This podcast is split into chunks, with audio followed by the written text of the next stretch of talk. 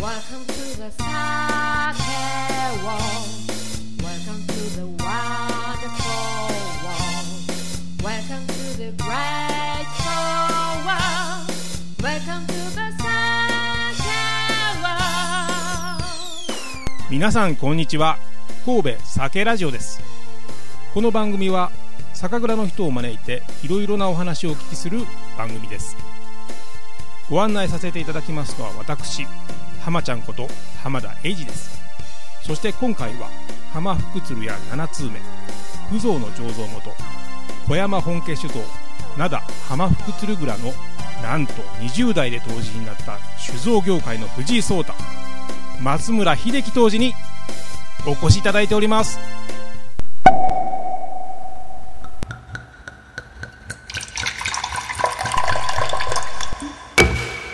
松村さんこんにちは。こんにちは。今日はよろしくお願いします、お願いします。えーそれでは簡単に、えー自己紹介をお願いできますでしょうか？はい、えー、浜福鶴の当時やってます。松村です。よろしくお願いしまよろす。しくお願いしますえー、とそれではですね、あのー酒蔵ですねあの浜福鶴えー現在は小山本家酒造灘浜福鶴蔵について簡単にちょっとお話しいただけますか？はい、えー、非常に分かりにくい社名なんですけど、えーと、簡単に言いますと、あの、小山本家酒造っていう埼玉の酒蔵がありまして、それのお関連会社が、この灘浜福鶴蔵ということになってます。で、えー、とグループというか関連になったのは、えー、と平成元年ですんで、えー1989年ですね、うんにえー譲り受けて、えーそこからまあ震災を経て、えー今の建物も全部変えまして、でえー2013年、平成25年にえー小山本家酒造と合併して、うん。今の社名、めちゃめちゃ長いな社名に変わったと。ほとんど早口言葉みたいなね。そうですね。社名ですね、はい。えーもう役所のねあの会社のあのき社名記入欄に書くのが大変という、ね、もう非常に大変ですね、もう手が疲れちゃうぐらいの、えー。で、えー、と最近は、えーあの浜福鶴さんの方はあの木本作りの方にね力を入れてらっしゃいますよね。そうですね、なぜこう木本にまあ、あのー灘伝統っていうところももちろんあるんですけど、私もおいろんな蔵経験させてもらってるんですけど、この灘に来るまで、あの木本っていうのやったことなかったんで、で、まあ、もともとここにはそういう商品もあったし、作り方もあったということで、ぜひこれも習得したいなと。で木本のお酒自体はもともと好きだったんで、うん。まあ、味の奥ゆかさというか、あー幅っていうのが非常にあるお酒で、えーまあ、即上とか山灰とかコーンとかにはない、うん。えー缶酒にも冷やにもいけるっていうそういう魅力が非常にあったんで、まあ、どんどんやっていきたいなっていうので今力を入れてるっていう感じですね。なるほどね。木本は確かもともとあの大橋先生が、えっと塩田さんにそうですね伝授した、はいあのー他の蔵でもいろいろ指導されてた大橋先生という方が、まあ、私の前任のおー当時にいろいろ伝承してってでそれを私がまた受け継いでるっていう感じですかね。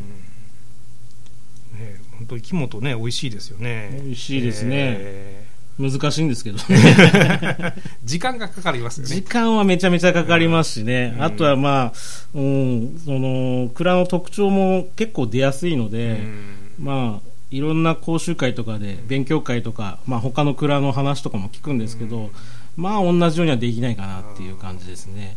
工房は蔵付きではないんですよね。蔵付きではないですね、うん。はい。えーとあと最近こう藍山をねよく使われてますけどそうなこだわ藍山に対するなぜこだわりみたいなのが。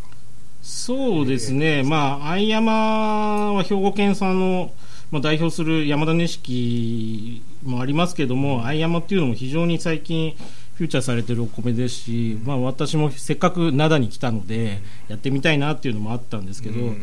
まあもともとケンビスさんが、あのー使ってたお米だったと思うんですけど、まあいろいろ経て、うん。えーいろんなところで今全国で使われてるっていうところもあったんで、まあ私もちょっと使いたいなということでいろいろ掛け合ってうん。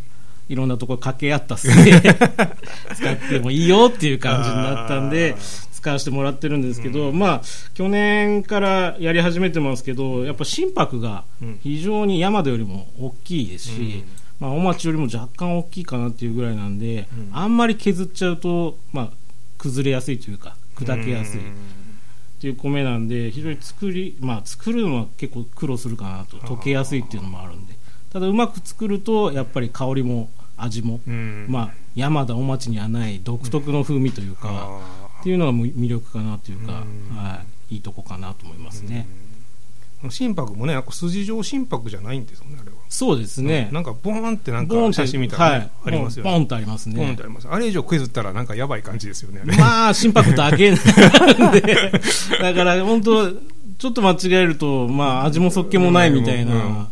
甘い液体みたいな感じになっちゃいますんで。難しいと思難しいですね。じゃ給水なんかもすごい、なんか難しいあめちゃめちゃ難しいですね。だから、ちょっと間違えるともう、うんあららっていう感じなんで。まあやったこともありますけど、うん、はい。まあ、ストップウォッチかなんか使って。もちろんもちろん、うん、はい、だから大町とかを参考に最初やってたんですけど、うん、なかなか難しいですよね。同じやもちろん同じ大町でもそんな感じですからね、はい、葉山は特に難しいかなと思いますね。まタンパクとか油分が少ないっていうことなんですか？そうですね、うん、そういうお米ですね、うん、だから、まあ、銀醸にも銀醸ももちろんうちはやってるんであれですけど、うん、まあ、純米系のちょっと黒いやつでも、全然、その綺麗なお酒になるかなという感じですね。なるほどなるほど、はい、あその木本と相山どっちも使ってるっていうのがはい。えー、最近出た7通目のそうですね。そうですね、えー、まさにそっちを組み合わせちゃおうと、組み合わせた。最強タッグっていう。そうですね。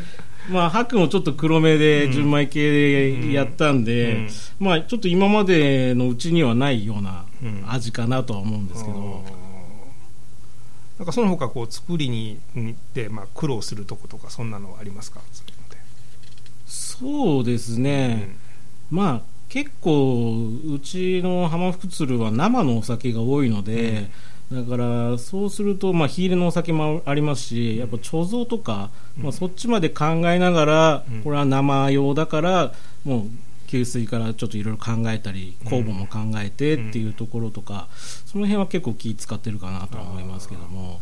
生だとね甘くなりすぎたりとかね。そうですね、ね、あとはまあ最近流行りのこう香りがフルーティーなものの、うん、そういうのをもちろんもちろんあるんですけども、うん、そっちに走りすぎてしまうと、うん、生で置いとくと、まあ、香りがかなり変化してしまうっていうこともあるのでそこら辺は結構気を使ってるかなと思うんですけど。なんかね、あの、冷えの機械も最近新しくされた、ね、あ、そうですね。はい。あの、瓶詰めのラインも去年ちょっと一新しまして、うん、はい、お金はだいぶかかったんですけど。まあそのおかげで品質的にはかなりいいものが、うん、あの瓶詰めの方ではできますし、うん、瓶管もできるようになったので、そういった意味では幅は広がったかなと思うんですけど、確かにあの火入れのお酒がねすごく良くなったなってね最近ね飲んでて。ありがとうございます、えー、思いましたね、あやっぱり火入れの仕方でやっぱだいぶ変わるんだな変わりますね、変わりますね、だから、まあ、敏感が一概に全部いいとも言えないですけども、うん、まあ、その辺は主質で変えてはいるんですけども、うん、うん、バリエーション増えるっていうのはいいことかなと思うんですけど、ね、そうですね、はい一応あのあと製品ラインナップで、えーと、浜福鶴の名前のものと、はい、あと九蔵の名前のものと、はい、7通目の名前のものがありますよね、はい、えー、これどういうふうなこう住み分けというのか。そうですね、うんうんうん、住み分けとするとまああのー、浜福鶴の冠出てるのは、うん、今少なくなってしまったので、うんあのどちらかというと、やはり、うまあ、本当は残していきたいんですけども、うん、どちらかというと今、クゾーと7つ目で、ツートップみたいな感じでやらせてもらってて、まあ、クゾーに関しては、うん、まあ、あのストーリー性もいろいろ、もともと震災で、うん、えー、うちが全壊してしまって、うちの蔵が全壊したときに、まあ、屋根が見えてしまった。蔵の屋根が見えて空が見えて見えてそこからゼロからスタートまたしようというストーリーもあったのでこれは大事にまた残していきたい、うん。で生酒っていうのはもともとやってましたけども、うん。この間ちょっと火入れも出させてもらいましたけど、うん。まあ、どちらでも楽しめるっていう、うんまあ、お今お米違いで出させてもらってますけど、お町山田、うん。相山という3ラインナップで,、うん。でそこは大事にしていきたいし、う今後も育てていきたいなっていうところですね、でもう一つの7通目に関しては、まあ昔からもう江戸時代から言われてますけど、うん。顕微師男山7通目って、うん。この3大メーカーというか銘柄でうん。やってましたんでそれをこのまあご縁があってうちに受け継いでうちで出させてもらうことになったんでだからそちらに関してはもう、まあ、前からはそうだと思うんですけど、うん。木本でやらせてもらってましたし、うんでまあ、今山田錦と相山って2つありますけど、どちらも木本で醸してるので、こちらはもうどちらかというと、まあ、食中酒うん。とかあー食前とか、まあ、そこら辺をメインに目指してはいるんですけども、清白もねな7通目の方はそんなに磨いてないですもんね。そうですね、うん。はいもともとどこどちらの方の酒蔵だったんですか？えっともともとは伊丹が発祥だと思うんですけど、うん。伊丹から、うん。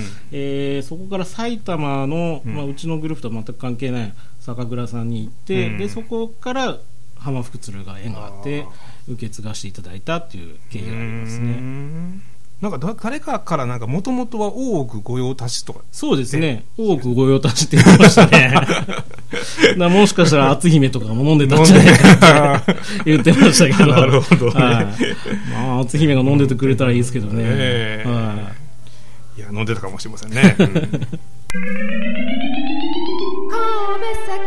ジえーそれではですね、あのーそもそも松村さんが、えー酒造業界に入ったきっかけについてちょっとお話しいただけましたら、そうですね、うん。まあ私高校卒業して、うん。まあ職探してて、うん。でまあ酒屋いいなと思ってたんですけど、もともとうちの家系が、うん。みんな酒が好きっていうのも、うん。もちろんあったんで、うん。だからまあ私も好きになるだろ 好きになるだろう。みたいな？好きになるだろう。う18ですからね。ね。うん。はい、その時はもう非常に2年後楽しみにしながら もう飲めんだろうな20あーあと2年頑固で頑張れば自分で作った酒も飲めんちゃうかなみたいな。すごく我慢。し我慢しましたね。めちゃめちゃ我慢しながら、まあ、酒屋入っとこうかな、みたいあなで、まあ、うちのか、家族も、まあ、とりあえず酒屋、酒屋入っとけば、ん。酒には困らないやろ。いつでも飲めんでしょって。いうことで、まあ、入らせてもらったっていうのはき家っかけです族のやっぱね。りつなんてね期待も。期待も込められながら、頑張りながら入りましたよね。まあ、そのおかげでもう、未だに、うんまあ、実家にもお酒送ってるんで、もう、うちの実家は酒買ったことないと思いますね。だから、この、あー20年ぐらい 20年ぐらいいいなと思いながら。なるほど、はいもう非常にこうねあのご家族にもこう喜ばれてねあの結構なことでございますねで、えー、と入入社してからこんあのどちらの方に行かれたんですか？そうです。まあ、もともと先ほど言ってた小山本家酒造っていう埼玉が本社なんで、うん本社で採用していただいて、でそこから新潟の雪椿っていううんうんうん酒蔵で、えー4年ぐらいかな、はい。やらせてもらって、一回また本社戻って、うん。でそこから京都、うん。伏見の方に、はい。え4年ぐらいいて、はあは。あでその後、うん。ここの浜福鶴に4年ぐらい前ですかね、うん。えー来させてもらったっていう感じですね。なるほど。松村さんあの南部当時ですよね。はい、そうですね。でなんでまた南部当時なんですか？それって雪椿は越後当時ですよ越後当時ですね。ねえまあ、あのーもともとその雪椿、その新潟の雪椿行った時に、まあ、本格的に酒酒造りを教えてもらったんですけど、うん。で、その時の私の上司が、うんまあ、社員当時だったんですけど、ええ。おー南部当時だったもんで,、うん。で、うちの会社が結構みんな南部の人が多かったんですよね。で、来ていただいた、その時の、あ住み込みで来てもらってた人たち、本,、うん。本社とかも、うん。南部の人が多かったんで、うん。まあ、お前もついてこいや、みたいな感じで、でそのつながりで、みたいな感じですね。ああそれでこう資格を取られた。そうですね。うん資格を取られたのはおいくつぐらいの時ですか？えっ、と、だから、当時として、実際に自分が責任者でやり始めたのは、本社いる時なんで、うん。10平成20年ぐらいですかね。だから12年ぐらい前ですかね。おいくつぐらいの時ですか？20後半27とかいや28めちゃむちゃ若いですねそ うですね、ええだからそれぐらいから一応責任者ではやらせてもらってましたね、あー。だから当時歴長いですねそしたらね。そうですね。12年まあまあそんなぐらいですかね。はいはいはえーすごいなそんなに若くから当時されてるっていうのはね、えーであの関西に来られて、まあ、いろいろ苦労ご苦労はあったと思うんですけどいはい。あのやっぱり困ったこととかありました？なんか困ったのはやっぱ言葉がうんやっぱり私関東人間なんで、うん。まあ京都が最初でしたけど関西は、うん。来た時にまあもちろん当たり前ですけど、ん。従業員の人みんな関西弁なんで、うん。事務員さんも関西弁ですし、うん。もうなんか漫才やってるような感じが ずっと続いてるので、あこれ冗談かなと思って、うん。で、なんかそのノリを頑張ろうかなと思って、うん。なんか関西イコール、なんか、おばちゃんはみんなアメちゃん持ってんだろうみたいな感じがうん、ちょっともう固定観念で入ってたのん。本当に今だと失礼な話ですけど、うん。だから京都のその工場の事務員のおばちゃんに、アメちゃんちょうだいよって言ったら、それは大阪だよって言って、違うわみたいな、京都と大阪全然ちゃうわみたいな。それは京都の人怒るでしょうもう めねちゃめちゃ怒られましたね。いろいろね関西の中でも事情が異なる地域なのでそっからしばらくちょっと喋ら、喋ってくれなかったですよね。あいたたたたたもう、関東もんこれだからみたいな感じですよね。だからもうそんな知ったかわすのやめようかなと思って。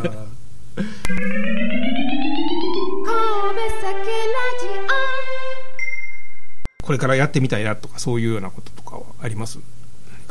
そうですね。まあ、酒造りに関することで言えば、うん。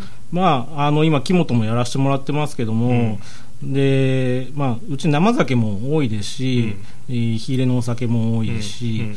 まあ、そういった意味で、ラインで、お客様が結構いろいろな幅広い層の方もいらっしゃるので、うん。やっぱり今までのやつも,、作りつつ、ん。まあ、鑑評会、まあ、コンテスト用のお酒というんですかね、要は香りが非常に華やかなもの、もありつつ、ん。そうじゃないものもありつつ、こうバリエーションをもっと増やしていきたいかなって、で選択肢をもっと増やせたらなっていうのは、あーありますね。あー。もうちょっとこう幅広くいろんなものを作っていきたいといそうですね、そうですね。うん。楽しみですね。まあ、あんまりこうプレッシャーかけられちゃうと弱いんで、あの長い目で見てもらえると、いやまだまだお若いですしねこれからねいろいろね、えーいろんなことができると思いますそうですね、そうですね。素晴らしいねそこ楽しみにしております、はい、よろしくお願いします。それでは、えー、とズバリ、えー松村さんの一番現在こうあのお気に入りのお酒は何でしょうか？はい、えっ、と、二つ言っていいんですかね。一つですかね。まあ、まあいいんじゃないですか まあはい。まずは、あのー先ほども話しあった相山うん。のお米使ってるはい7通目の木本の純米原酒相山という生のお酒うがん。あるんですけど、それが今おすすめですかね、うんうんうんはい、でもう一つは？もう一つはですね、もう一個のブランドからいくんですけど、うん。うん九蔵の純米大吟の山田錦。ああくぞね。はい。わかりました、えーそれでは、えーこれから7通目と九蔵を飲んでみたいと思います。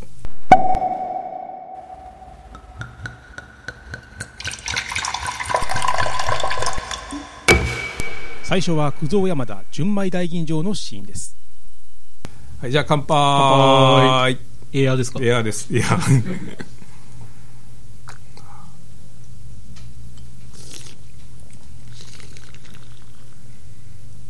ああ香りもいいしね。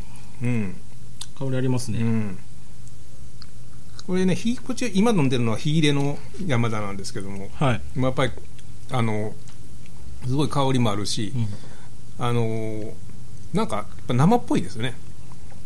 そうですね、うん。ちょっと生らしさというかうん。は残ってるかなと思いますけど、うん。まあ、この辺も多分瓶詰めのその辺のうん。変えたっていうのがでかいのかなと思いますし、まあ、瓶瓶自体も今回この商品うん。ラインナップ揃えるときにうん。あえてこの瓶選んだんで、うん。でまあやっぱりキャップよりも王冠の方がうん。香りも抜けにくいのかなと思って、ああそうなんですか、はい。ああまあ確かに密閉密閉度はね高いですよね。そうですね、まあ、見た目の話すると王冠もこの間からうん。クゾーの刻印入れるようにしたんで、ああそれ それですよ。なんかこの間引き取りに行ったらですね変わってました。あのいやじゃなくてね、はい。半分ね前のやつでね半分与えてそれは申し訳ない。それでなんか あれ？これ違う酒入ってるよとかっていう。いやなんかもう順次変えてく的な感じにしちゃったんで。ちょうど裸かりにいたんですよ。ちょうどそこになくなりましたね。まあまあ余談ですけど、いやはい。でもうまいですね。うまいですねなんか木本ですけど、そこまで酸も立たないんで、うんうんうんうん。だから缶にしてもうまいかなと思うんですけどね、まあ、純米大吟ですけど缶でもいいということそうですね。ん。確かにそんな感じはしますね、はい。えーこれ酵母とかは何を使われてるんですか？酵母は結構種類私使う方なんで、うん。一種類じゃないんですけど、うん。まああのーまあ教会の酵母18系がメインかなと思うんですけど、そこにちょっと、ちょちょちょっこちょこちょっとちょちょちょっと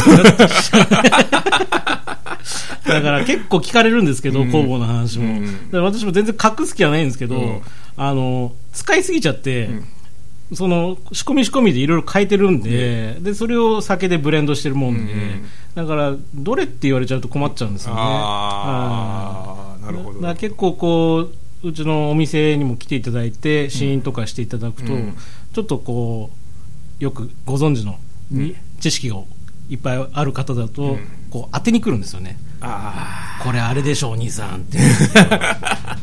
違いますって。全然違いますって。あなるほどもねうバッサリ切るときありますけど。まあブレンドしてたら分からないしね。わからないですよね。でもそこまで当てられないかなと思うんですけど。うん。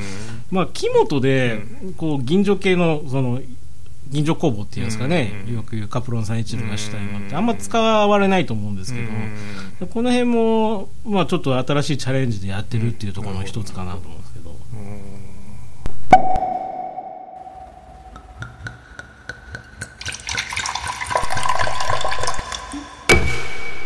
2つ目は7通目相山室賀生酒原酒のシーンですそのあの7通目の相山の方ですね。はい。じゃあ乾杯。いや乾杯。あ。あ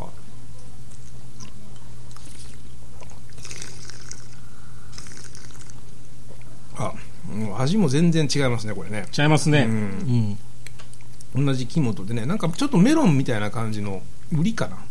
売りみたいな感じのフレーバーがこう口に含むとこう出てきてそうですね、まあ、こっちは酵母がどちらかというとカプロン酸じゃない方なんで、うん。酢酸イソアミル系のうんうん。専門用語を使うと、そっち系を使わせてもらったんで,、でまあ、それが結構前面に出てるかなうみたいな、ん。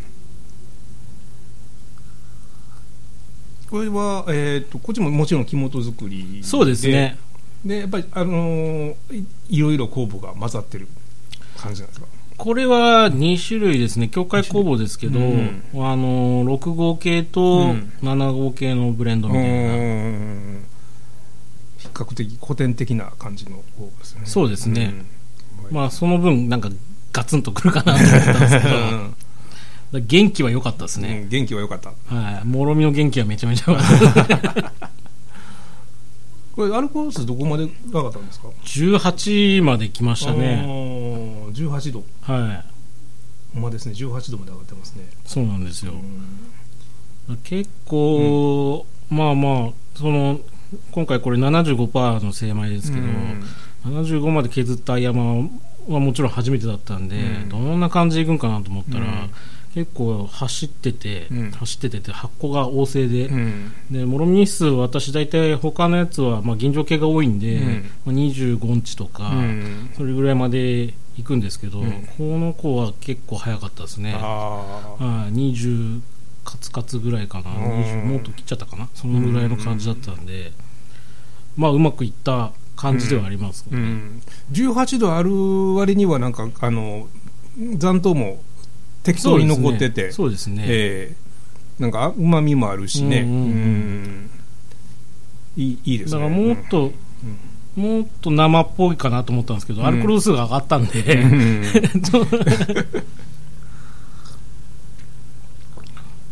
結構これは評判今のところうん。好調なんで、うんうん。まあだから今年ももう作り始まりましたけど、うん同じもの作れって言われてるんでああ一番難しいですよね。プレッシャーですね。プレッシャーですね。プレッシャーに弱いんで、あんまり言わないでと思うんですけど、これ出始めの時よりも今の方が美味しいですね。あそうですね。ちょっと落ち着いたかなと思うんですけど、うん。やっぱちょある程度やっぱりね寝かし寝かしたというか熟成するのが美味しいですね、うんうん。うんだからタンクでもそうですし、うん。瓶でもそうですけど、うん。